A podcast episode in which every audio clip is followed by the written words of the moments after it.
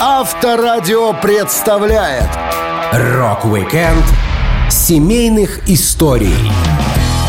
15 мая отмечается Международный день семей. Все рокеры когда-то были детьми и проводили время не на концертах и гастролях, а в семьях с родителями, бабушками и дедушками. Именно годы в окружении семьи и генетические особенности родственников сделали рок-звезд такими, какими мы их знаем. Я, Александр Лисовский, расскажу вам о родственниках рок-музыкантов, оказавших заметное влияние на их воспитание и творчество. Rock-Weekend на Авторадио. Для детей старше 16 лет. Король шок-рока Элис Купер, известный в обычной жизни под именем Винсент Деймон Фурнье, рос в бедной, но дружной семье, которая регулярно посещала церковь. Мало того, отец Элиса даже работал священнослужителем, а музыкальный образ его сына часто смущал прихожан.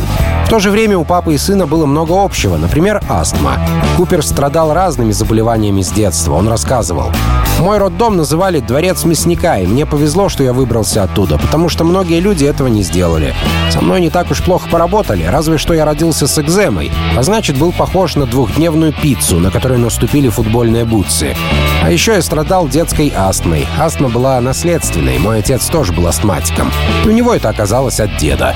Дедушка Элиса Купера Турмонт и бабушка Берди Мэй жили в Пенсильвании. Основной работой деда была служба церкви, где он пробыл руководителем 63 года.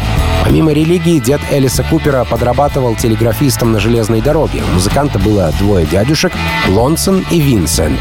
В честь последнего он и получил свое имя при рождении. В близких родственниках у Элиса Купера были отец, мать и старшая сестра. Он рассказывал. «Моя мать Элла из семьи деревенщин по фамилии Макар. Они на четверть были индейцами Сиу. Сестренка Ники родилась в 1946 году и получила имя в честь человека, познакомившего моих родителей. У меня также была тетя по имени Верди Маккарт, но ее убил собственный сын Говард. Это была жесткая история. Однажды тетушку нашли с топором в середине черепа, а Говард молча стоял в комнате. У Верди также был внук моего возраста, с которым я играл. Он сделал свою собаку глухой, выкрикивая ей в уши грязные слова. У них была та еще семейка. Отец Элиса Купера брался за любую работу, которую мог получить. Водил такси или продавал подержанные автомобили. Он был ужасным продавцом, потому что не умел лгать. Мужчина всегда сообщал покупателю, что не так с машиной и на сколько километров назад был отмотан одометр. Из-за бедности родители часто ссорились, но старались никогда не срываться на детях. Когда отец Элиса решил пойти в церковь служителем, у него появились проблемы из-за сына. Музыкант вспоминал. Папиным прихожанам я не нравился. Они возражали не только против моих волос. Они против рок-н-ролла и всего, что с ним связано. Они называли меня девчонкой и дразнились самыми банальными способами. Мама верила в мой индивидуализм и в то, что я имею право носить волосы, как я захочу. Она сказала, «Я не хочу, чтобы ты стригся только для прихожан, но твоему отцу это очень мешает. Он также не будет просить тебя стричься, так что решать тебе». И я решил. Навсегда ушел из церкви, где люди тебя судят по внешности, а не по поступкам. Первый серьезный контракт музыкант получил в 20 лет. Его группу взял под крыло Фрэнк Заппа. И поскольку в некоторых штатах возраст совершеннолетия наступает в 21 год, то бумаги за Элиса Купера должны были подписать родители. Он рассказывал, как уговаривал их дать разрешение на работу. Я позвонил домой и сказал, что у нас контракт на 6 тысяч долларов, но родители не понимали, как в 20 лет можно зарабатывать такие суммы. Мне пришлось познакомить их с менеджером Шепом, который умел убеждать. Он сказал, «Здравствуйте, я еврей. Мы знаем, как делать деньги, так что не волнуйтесь». И моя семья сразу же подписала контракт.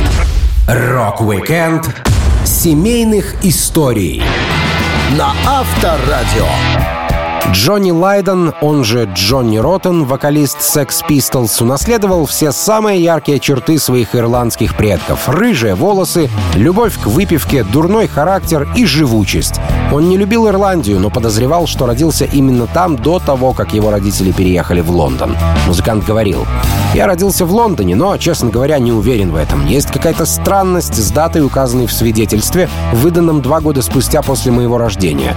Изначально документ был утерян. Возможно, я незаконно рожденный ублюдок, кем, собственно, от природы и являюсь. Каждый год меня на два месяца увозили в Ирландию, где родились мой отец и мать. Быть может, именно здесь я и появился на свет. Но Ирландия совсем не то место, где я хотел бы жить. Нажраться тут вполне нормальное явление. Ты просыпаешься, и тебе нечего делать. Работать на ферме ферме я бы никогда не смог. Единственное, против чего тут можно было бунтовать, — это коровы. Бабушки и дедушки по маминой и папиной линии у Джонни Роттона были ирландцами, и каждая семья по-своему проявляла свои чудачества. По словам музыканта, семья его мамы напоминала добродушных и странноватых югославских крестьян. Они почти не говорили с внуком, а просто садились напротив и смотрели в упор. Иногда они переходили на гельское наречие, но Роттон не знал ни слова по-гельски. Зато предки папаши были очень активны, особенно дедуля. Лайден делился. Ирландская сторона моего отца придавала его характеру некоторую причудливость, потому что у него не было хоть сколько-нибудь респектабельной семьи. Отец моего отца был здоровенным старым хрычом. Он все время курил, пил виски и Гиннес. Он жил с женщиной разнорабочей по имени Мол и был отцом 17 детей. Они жили в пабе Данки. Помню, как мы приезжали в гости и неожиданно для себя обнаруживали, что у папы родился еще один брат или сестра. В конце концов, дед умер, стоя в дверях и занимаясь сексом с проституткой. Он упал на спину, сломал череп, что и привело к мгновенной смерти. Ему было 70 лет. Родители Роттена женились, будучи несовершеннолетними, и понятия не имели, как воспитывать детей. На момент свадьбы отцу музыканта было 17 лет, и он говорил, что сам вырос вместе со своими детьми. Может, поэтому к Джонни хорошо относились в семье, отстаивали его право на длинные волосы перед учителями в школе, хотя родителям и самим не очень-то нравилась прическа сына. А еще Лайдену позволяли пить в юном возрасте. Это было проявление ирландского сумасшествия, Роттен говорил. Сколько я себя помню, мне всегда можно было пить пиво. Мне было 11, когда умер мой дедушка. Я спокойно мог находиться со взрослыми и выпивать. Кузены моего отца не жаловали такой подход к воспитанию. Они считали полнейшим неуважением тот факт, что я, 11-летний ребенок, был среди взрослых и потягивал Гиннес. Все вокруг меня пьянели, а я был трезв. Говорят, алкоголь разрушает клетки мозга, но я не чувствовал никакого вреда. Джонни был старшим из четырех братьев. Когда Роттен попал в больницу с менингитом, мама занялась его образованием, отчего парень лучше других знал математику. Никто не мог предположить, что Лайден вырастет музыкантом. Он рассказывал. Когда моя мать впервые услышала Sex Pistols, она была в шоке. О существовании этой части моей личности она даже не подозревала. Я был очень тихим ребенком, она, вероятно, думала, что вырастила идиота. Позже я доказал, что она была права. Rock-Weekend семейных историй на Авторадио. Вокалист Red Hot Chili Peppers Энтони Кидис — человек, которому постоянно не сидится на месте. В его жилах течет кровь самых разных национальностей, и многие родственники Энтони были такими же отчаянными, как и сам музыкант. Кидис рассказывал. Вообще-то мои родители оба были бунтарями, каждый в чем-то своем. Семья моего отца эмигрировала в Мичиган из Литвы в начале 1900-х годов. Антон Кидис, мой прадед, был невысоким, коренастым, грубым парнем, который держал все свое хозяйство в ежовых рукавицах. В 14 году родился мой дед Джон Элден Кидис. Он был последним из пяти детей. В юности дедуля был подающим надежды эстрадным певцом а-ля Бинг Кросби и отличным автором небольших рассказов. Связь с коренными индейцами Антони Кидис получил от своей бабушки, Молли Вендон Вин, у которой были английские, ирландские, французские и голландские корни, а также кровь магикан. Отец Энтони, Джон Майкл Кидис, родился в 1939 году. Он должен был работать в семейном бизнесе на бензоколонке, но выбрал совершенно другой путь. Тони вспоминал. В 14 лет мой папа убежал из дома, запрыгнул на автобус, ехавший в Милуоки, и провел там большую часть времени, пробираясь без билета в кино и выпивая бесплатное пиво в пивных. Отец Энтони подворовывал, дрался, отбывал наказание за решеткой, а потом познакомился с матерью музыканта, Тони Пегги. Через два месяца, получив благословление родителей, 17-летняя Пегги вышла замуж за Джека, которому было 20, и у пары родился Энтони Кидис. Он рассказывал. Моя мама хотела назвать меня в честь отца, что сделало бы меня Джоном Кидисом третьим. Но отец склонялся к варианту Кларк Гейбл Кидис или имени Каридж — храбрость.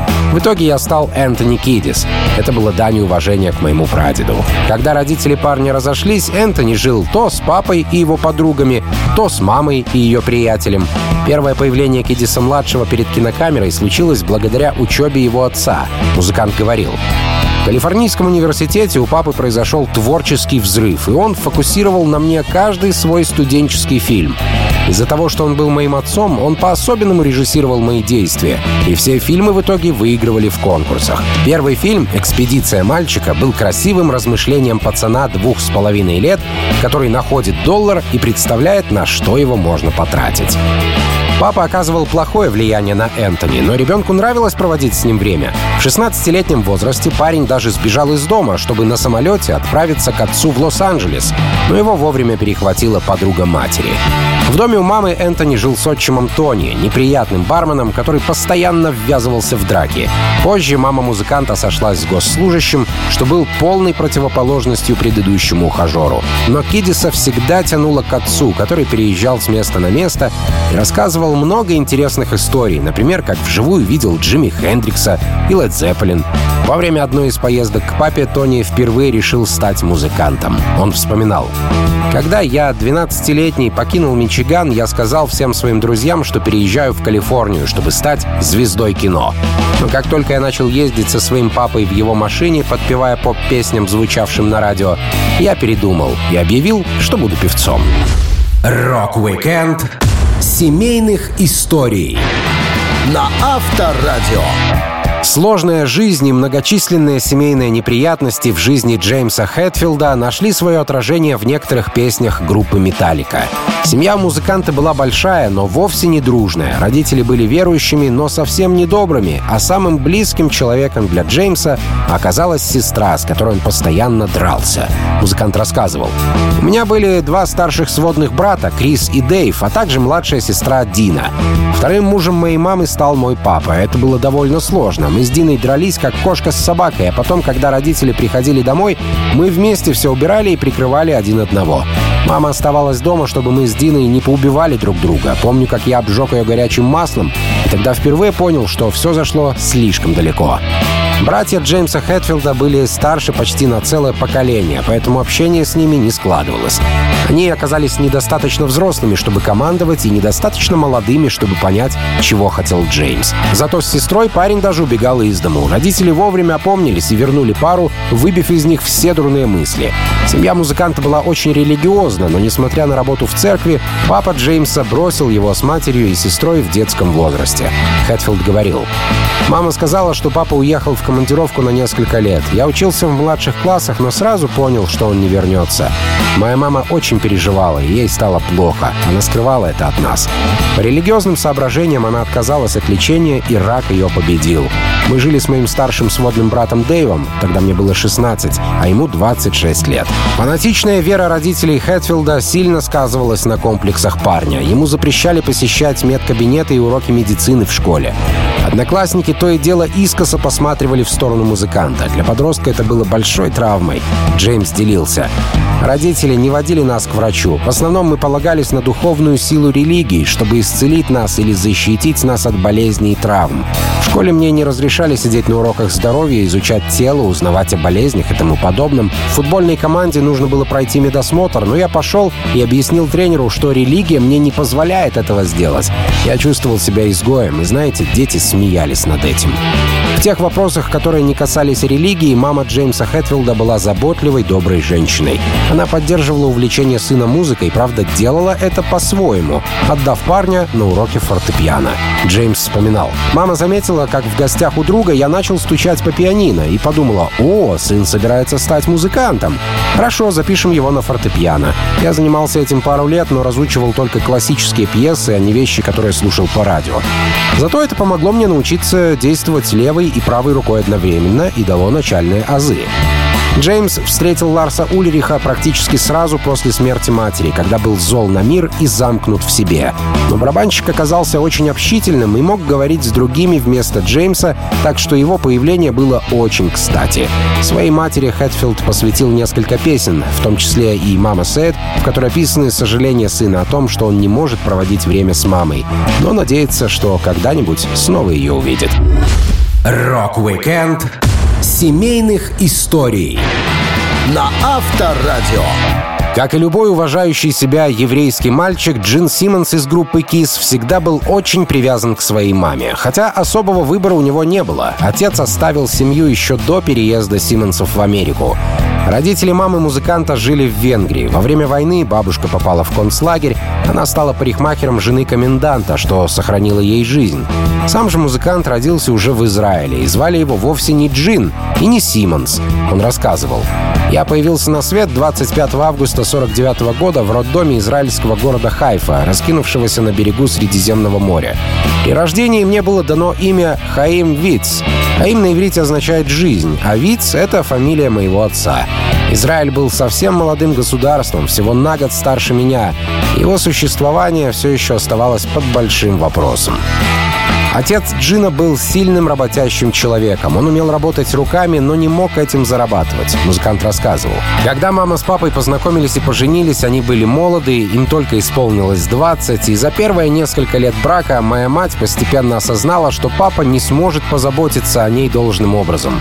Ему никогда не удавалось добиться успеха. Он был романтиком. А для плотника быть романтиком все равно, что быть безработным. Он мастерил мебель, которая не нравилась никому, кроме него самого, и с изумлением изумлением обнаруживал, что не может ее продать. Помню, как он собственными руками сделал мне самокат, но его бизнес не шел. В итоге папа отправился в Тель-Авив, надеясь найти заработок. Когда он уехал, мать устроилась в кофейню под названием «Кафе Ницца». Мама всегда чрезмерно опекала Джина, заступалась за него и однажды даже угодила в полицию из-за того, что до крови избила женщину, обидевшую ее сына. Джин Симмонс с другими ребятами любили залезать на фиговое дерево, что росло возле школы. Но дерево принадлежало пожилой женщине, которая постоянно гоняла детвору. И как-то раз Джина словили и наказали за то, что он пробрался на чужой участок. Только вот мама парня терпеть не могла постороннего вмешательства в воспитательный процесс. Музыкант делился. Когда мама узнала, что меня поколотила какая-то дама, мы отправились к ней. Мать задала ей всего два вопроса. Первый. «Вы били моего сына?» Женщина ответила. «Да, он забрался на мое дерево, а так поступают те, кто хочет украсть мой инжир». Второй вопрос был такой. «Чем вы его били?» Женщина ответила. «Сейчас покажу». И принесла палку, которая меня ударила. Мама выхватила палку у нее из рук и начала бить женщину по голове. Сначала она держала палку одной рукой, потом взялась обеими, будто играла в бейсбол и стала колотить ее с такой силой, словно забивала гвозди молотком. Невероятная сцена, почти как в дешевом ужастике. В итоге Джин с мамой попали в полицию, но в тот же день их отпустили домой. Благодаря дерзости и уверенности мамы Симмонс переехал в США и смог добиться славы. Он вспоминал. То время лишь ограниченное количество людей могли приехать в США из Израиля. Моя мать была удивительно красивой молодой женщиной, у нее отлично получалось убедить кого-либо из чиновников то ли с помощью женского шарма, то ли с помощью человеческих качеств, переложить наши документы из нижнего ящика в самый верхний. Так нам удалось вырваться из Израиля и приехать в Соединенные Штаты. Я выбрал себе имя Джин, более американское, чем Хаим, и взял девичью фамилию матери Кляйн. Так началась моя новая жизнь в США. Rock-Weekend семейных историй на Авторадио. Вокалист группы Judas Priest Роб Хелфорд рос в обыкновенной английской семье в небольшом доме. Его родители не были богаты и на многом приходилось экономить. Зато семье Хелфорда посчастливилось переехать в свой дом. Роб вспоминал. Я до сих пор могу представить точную планировку нашего дома 38 по Кельвин Роуд. Внизу была гостиная, кухня и небольшая коморка, а наверху туалет, крошечная ванная, комната моих родителей, кладовая и спальня, которую мы делили с сестрой Сью. У меня была кровать у окна. Отец Хелфорда работал на сталелитейном заводе. Он начинал карьеру в фирме, что производила детали для самолетов и всегда питал слабость к воздушным судам. Это передалось сыну, Роб рассказывал. Раньше папа служил в резерве и очень хотел, чтобы его призвали в ВВС. Вместо этого он попал в армию и провел Вторую мировую войну на равнине Солсбери. Папина страсть передалась и мне. Мы вместе делали модели самолетов. Он водил меня на аэродром Волсал, чтобы посмотреть, как взлетают планеры. И пару раз мы ездили в Лондон понаблюдать за взлетами и посадками Боингов в аэропорту Хитроу. Это было захватывающе. Мама Роба Хелфорда работала учительницей, но пока мальчик был маленьким, она следила за хозяйством и воспитывала детей. Как рассказывал музыкант, их дом постоянно блестел, вокруг был полный порядок. Даже несмотря на то, что время от времени во дворе разгружали уголь, которым топили комнаты, и от него повсюду разлеталась черная пыль. С отоплением в семье Хелфорда Хелфордов было сложно, Роб рассказывал. Будущее пришло в наш дом в виде погружного нагревателя для воды. По сути, это был большой кипятильник, который жадно пожирал электричество. Из соображения экономии мама позволяла нам врубать его только за 15 минут до купания, так что мы сидели на несколько дюймов в прохладной воде. Уборная у нас была крошечная, места как раз хватало, чтобы сидеть на унитазе и касаться коленями обоих стен. Папа был заядлым курильщиком, брал газету и часами тусовался в туалете, пыхтя как паровоз. После того, как он выходил, нам приходилось ждать пять минут, пока рассеялся дым его сигарет. Родители Роба Хелфорда часто конфликтовали и даже иногда дрались, но думали, что дети их не слышат. По этой причине Роб любил гостить у дедушки с бабушкой. Он не знал никого по маминой линии, зато к родителям своего отца приезжал довольно часто. Это были лучшие дни в жизни парня. Хелфорд делился. «Я очень любил дедушку Артура и бабушку Сиси, поэтому проводил много дней в их доме, недалеко от нас. Папа подвозил меня в пятницу вечером и забирал в воскресенье днем. Их туалет находился на улице, так что ходить туда ночью было очень страшно. Я настраивал себя, открывал дверь кухни и мчался в темноту. Зимой сиденье было настолько ледяным, что я думал, будто прилипал к нему. Мой дедушка не верил в туалетную бумагу. «Не надо тратить на это деньги», — говорил он. Газета также хороша. Я сидел семилетний, стуча зубами в кромешной тьме, и вытирал задницу старым выпуском Walsall Express and Star. Дедушка с бабушкой баловали Роба Хелфорда как могли. Строили с ним шалаши из подушек, рассказывали интересные истории, и даже если приходилось наказывать парня, то придумывали самые простые наказания и сразу же переставали обижаться на внука. В музыкальном плане Роб начал проявлять себя уже в школе. В семье не было музыкантов, так что он стал первым исполнителем из династии Хелфордов. Rock-Weekend семейных историй на Авторадио. Сложно себе представить, что крестный отец панк-рока Игги Поп, ходящий по головам фанатов и прыгающий в толпу со сцены, вырос в интеллигентной семье, был хорошим учеником и даже повзрослев, сохранил теплые отношения со своими родителями. Игги был назван Джеймсом в честь отца. Он вырос в материнской любви и среди папиного бейсбольного снаряжения. Джеймс старший полупрофессионально играл в бейсбол. У него была огромная бита и перчатка. Папа Игги Попа был ирландско-английского происхождения, но детство провел в мичиганском приюте, одинокий и никому не нужный, пока туда не пришли две старых девы, сестры-еврейки Ида и Эстер Остерберг. И решили, что 14-летнему Джеймсу очень нужен дом. Повзрослев, парень пытался обучаться медицине и стал дантистом, но поступил на преподавателя английского и устроился на работу в школу. Игги вспоминал. Сначала, будучи учителем, мой отец не зарабатывал денег. Так у него появилась идея жить в трейлерном парке. Арендная плата составляла доллар в день за участок. Я спал над столовой на полке. Мы определенно были единственной семьей с высшим образованием в лагере. Когда я пошел в среднюю школу, то познакомился с сыном президента Ford Motor Company и другими детьми из богатых семей. У меня же самого было богатство, которое превзошло их всех. Я получил много заботы. Родители помогали мне исследовать все, что меня интересовало. Кульминацией этого стала их эвакуация из главной спальни в трейлере, потому что это была единственная комната, достаточно большая для моей ударной установки. Они отдали мне свою спальню. Соседи по трейлеру всегда хорошо отзывались о семействе Остербергов. У Игги была необычная для трейлерного парка семья, где работали оба родителя. Местный жилец Брэд Джонс рассказывал. Джеймс Остерберг с женой Луэллой и сыном Джеймсом-младшим были хорошо известны в округе. У них был маленький трейлер, где жили очень толстая мама и очень долговязый папа. Я не понимал, как они умещались в этот крохотный домик, однако как-то у них это получалось. Отец не разделял взглядов сына на увлечение музыкой и не приветствовал его внешний вид, но старался не препятствовать естественному развитию Игги. Хотя был случай, когда Джеймс-старший воспользовался ситуацией и убедил Джеймса-младшего постричься. Стрижка получилась короткой и ужасно глупой. Игги говорил, «В начале 67 -го года я положил глаз на орган Фарфиза и начал кампанию по убалтыванию родителей купить эту штуку. Они согласились при условии, что я постригусь. После долгого консилиума по поводу стрижки я сделал такую прическу. Сзади коротко, спереди длинная челка. Было кошмарно. Меня даже останавливала полиция, поскольку думала, что я сбежал из дурдома. Но условия договора я выполнил. Родители Игги присутствовали на концертах сына, видели его выходки с разбиванием бутылок на сцене, но никогда не критиковали и всегда сдержанно отзывались о выступлениях музыканта. Однажды Игги Поп спросил папу с мамой, как им понравилось шоу. Он вспоминал. «Мой отец, когда-то игравший в бейсбол, сказал, «Ты напоминаешь мне молодых питчеров, которых я тренировал. Много скорости и никакого контроля».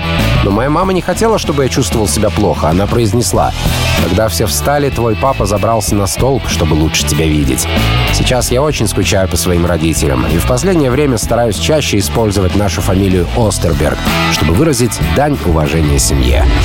Rock-Weekend семейных историй на Авторадио.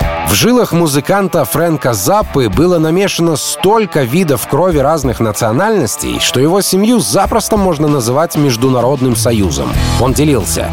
«Я веду свой род от сицилийцев, греков, арабов и французов. Мамина мама была полуфранцуженка, полусицилийка, а мамин папа — итальянец. Греко-арабская линия от папы. Он родился в сицилийской деревеньке Патриника и еще ребенком приплыл в Америку на иммигрантском судне. Отец Фрэнка в детстве подрабатывал в семейной парикмахерской и получал всего один цент в день. Как говорил сам музыкант, его папа намыливал морякам физиономии, чтобы дед смог их побрить.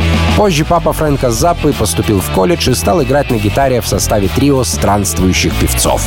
Затем он вошел в борцовскую команду, а после учебы устроился преподавателем истории в колледже. Несмотря на итальянские корни, Заппа не знал этого языка. Он рассказывал. Дома родители обычно говорили по-итальянски, чтобы дети не знали, о чем идет речь. А речь шла, скорее всего, о деньгах, поскольку таковых у нас, кажется, никогда не бывало. Думаю, предкам удобно было иметь секретный код, а нас они родному языку не учили, наверное, из желания ассимилироваться. Мамина мама вообще не говорила по-английски и поэтому рассказывала нам сказки по-итальянски. Понимали мы ее слабо. Помню историю про Мана Пелуса, волосатую руку. «Мана Пелуса, вайки», — говорила она страшным бабушкиным голосом, что означало «волосатая рука, иди сюда». А потом пальцами бабуля проводила по моей руке. Вот чем занимались люди, когда не было телевидения. Все родные Фрэнка по маминой линии были резкие, эмоциональные и отчаянные люди. Бабушка и дедушка владели рестораном в порту, куда часто захаживали странные персонажи. Фрэнк рассказывал. Однажды в ресторан бабушки и дедушки пришел какой-то парень и затеял драку. Мамин отец взял такую большую вилку, какими вытаскивают картофельные из кипящей воды, и вонзил ее парню в башку. Тот не умер, а унесся прочь с вилкой в макушке, точно с антенной. Папин отец тоже был странный. Он редко мылся и любил сидеть на веранде, напялив на себя кучу одежды. Отец Фрэнка Заппы часто менял работы, переезжая с места на место вместе со своей семьей. В качестве подработки он разрешал ставить на себе научные военные эксперименты и записывался добровольцем на испытания разных препаратов. В доме у Заппы можно было найти почти все элементы таблицы Менделеева. Фрэнк говорил, «Как-то папа устроился метеорологом в местный арсенал. Он приносил мне из лаборатории поиграть всякое оборудование, мензурки, бутыли с узким горлом, маленькие чашки Петри с шариками ртути. Я вечно со всем этим развлекался. Одна из моих непременных тогдашних забав была высыпать ртуть на пол и колотить по ней молотком, пока не заляпает всю комнату. Неудивительно, что в детстве Фрэнк Заппа часто болел, но методы лечения в его семье тоже были необычными. Он вспоминал. «Если я жаловался, что болит ухо, родители заливали мне туда подогретого оливкового масла, отчего боль становилась просто невыносимой. Однако меня уверяли, что непременно станет легче. Если ты ребенок, на подобные темы не споришь. Первые 5-6 лет я прожил с ватой в ушах, желтой от оливкового масла. Я запросто мог потерять слух, и мне очень повезло, что в итоге я все-таки смог стать музыкантом. Rock-Weekend семейных историй на Авторадио. Один из самых известных гитаристов, Эрик Клэптон, рос в очень странной семье. Эти странности впоследствии отразились на его поведении во взрослой жизни и на отношении к девушкам, поскольку мать вроде как отказалась от Эрика, хотя он об этом долго не знал. Настоящая мама музыканта, Патриция Молли Клэптон, родила в раннем возрасте, поэтому решила отдать сына на воспитание его бабушки и дедушки. Эрик рассказывал. В 1944 году, как и многие другие города на юге Англии, наш город Рипли оказался наводненным войсками из Соединенных Штатов и Канады. В какой-то момент у моей мамы Пэт, 15 лет, был короткий роман с моим отцом Эдвардом Фраером, канадским летчиком, дислоцированным поблизости. Они познакомились на танцах, где он играл на пианино в оркестре. Он оказался женат, поэтому, когда она узнала, что беременна, ей пришлось справляться самостоятельно. Бабушка Роза с дедушкой Джеком защищали ее, и я родился тайно в задней спальне наверху их дома 30 марта 45 года. Достигнув совершеннолетия, моя мама уехала из города, и бабушка с дедушкой вырастили меня, рассказывая, что они мои настоящие родители. Мне дали имя Эрик, но все звали меня Риком. Бабушка Роуз любила баловать Эрика, в то время как дедушка Джек с любовью и строгостью следил за тем, чтобы парень учился все делать самостоятельно. Он работал штукатуром, и Эрик Клэптон был у дедули подсобным рабочим. При этом никаких поблажек от деда будущий гитарист не получал. Он вспоминал. «Я согласился работать на Джека и его приятеля за 15 фунтов в неделю, что было хорошей зарплатой. Дед был мастером-штукатуром, мастером-каменщиком и мастером-плотником. Мне надо было смешивать много гипса, раствора и цемента, а затем быстро доставлять его Джеку. Дедушка великолепно владел руками, и наблюдать за тем, как он оштукатуривает стену за считанные минуты, было волнующе. Даже когда я начал играть на гитаре в клубах, я не бросил работу и часто появлялся на сцене весь перепачканный в штукатурке. Настоящей матери, которую Эрику выдавали за его сестру, никогда не было рядом, но музыкант сам начал догадываться, кто есть кто в семействе Клэптонов. В 1954 году, когда парню было 9 лет, Патриция приехала к нему в гости со своей новой семьей. Очень хорошо выглядела, была одета по моде и привезла всем дорогие подарки, шелковые куртки с драконами, лакированные шкатулки и прочие безделушки. Тогда-то Эрик Клэптон и завел разговор о родственных связях. Он делился. Хотя я уже знал о ней правду, когда мы все сидели в гостиной нашего крошечного дома, я вдруг выпалил, обращаясь к Пэт. «Можно я теперь буду называть тебя мамой?» Ужасный момент смущения, напряжение в комнате было невыносимым. Затем она очень любезно сказала, «По-моему, после всего, что они для тебя сделали, будет лучше, если ты будешь продолжать называть своих бабушку и дедушку мамой и папой». В этот момент я почувствовал полное отторжение. Я ожидал, что она подхватит меня на руки и унесет туда, откуда пришла. Мое разочарование было невыносимым и почти сразу переросло в ненависть и гнев. Позже Клэптон признавал, что чрезмерная забота бабушки и наплевательское отношение мамы сильно повлияли на его психику. Гитарист был избалован и зол. Эрик заставлял других делать все за него, от увольнения нежелательных участников группы до сдачи экзамена по вождению. В итоге Эрик Клэптон унаследовал музыкальный талант от отца, которого никогда не видел. И был зол на мир из-за матери, которую никогда не знал. Rock-Weekend семейных историй на Авторадио. Рожденный, чтобы бежать, Брюс Спрингстин все свое детство провел в кругу большой семьи. Он жил с бабушкой, дедушкой, мамой, папой и старшей сестрой. Мало того, другие родственники тоже обитали неподалеку, так что скучать ему не приходилось. Музыкант рассказывал. Дом, где мы жили, принадлежал моей прабабушке Нане Макниколас, матери моей бабушки. Мне сказали, что первая в нашем городе церковная служба и первые похороны прошли в нашей гостиной, так что наше жилье было чем-то вроде исторической достопримечательности. Отец Брюса никак не мог найти нормальную работу, чтобы обеспечить семью, поэтому жить приходилось в скромных условиях. Дольше всего он продержался на заводе Ford, но это была не самая лучшая профессия. Музыкант вспоминал. Мой папа бросил школу в 16 лет, работая мальчишкой на ковровой фабрике. В 18 он отправился на войну, отплыв на Королеве Марии из Нью-Йорка. Позже папа играл на бильярде на деньги, и у него это хорошо получалось. Он встретил мою мать и влюбился, пообещав, что если она выйдет за него замуж, он займется делом. В итоге отец обосновался на конвейере завода Ford Motor в Эдисоне. Мать Брюса работала секретарем по правовым вопросам. Она была довольно занята, поэтому в дошкольное время воспитанием парня занималась бабушка. Нужно отметить, что бабуля сильно баловала парня. Много лет назад она потеряла одну из своих дочерей, которую в пятилетнем возрасте сбил грузовик. Теперь пыталась всю свою любовь показать внучку. Он не возражал, Брюс делился. Я обалдел как мог. Бесился до трех часов ночи и спал до трех часов дня, при том, что мне было всего 6 лет. Я осмотрел телевизор, пока не вырубалась трансляция, а потом я глазел на тестовую таблицу в экране. Я ел что и когда хотел. Робкий маленький тиран. Я вскоре почувствовал, что правила существуют для остального мира, но не для меня. Несмотря на бедность семьи, с телевизором Брюсу повезло. Его дедушка держал магазинчик подержанных радиодеталей, поэтому первые ТВ-приемники появлялись в семействе Спрингстинов раньше, чем у кого-либо другого. Во всем остальном жили скромно, музыкант описывал быт. Наш дом был стар и вскоре заметно обветшал. Одной керосиновой печи в гостиной не было достаточно, чтобы обогреть все помещение. Наверху, где спала моя семья, ты просыпался зимним утром, и твое дыхание было видно в виде пара изо рта.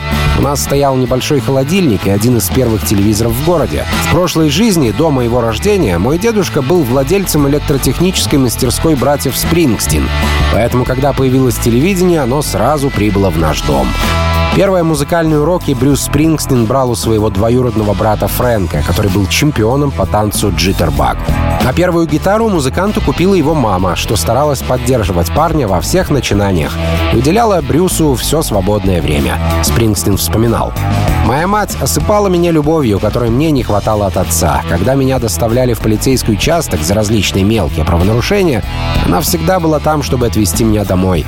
Она приходила на мои бесчисленные бейсбольные матчи, подарила мне мою первую электрогитару, поощряла мою музыку и восхищалась моим, прям скажем, не очень гениальным ранним творчеством. Это все то, что мне было нужно, когда мой мир вот-вот должен был перевернуться с ног на голову. Rock-Weekend семейных историй на Авторадио.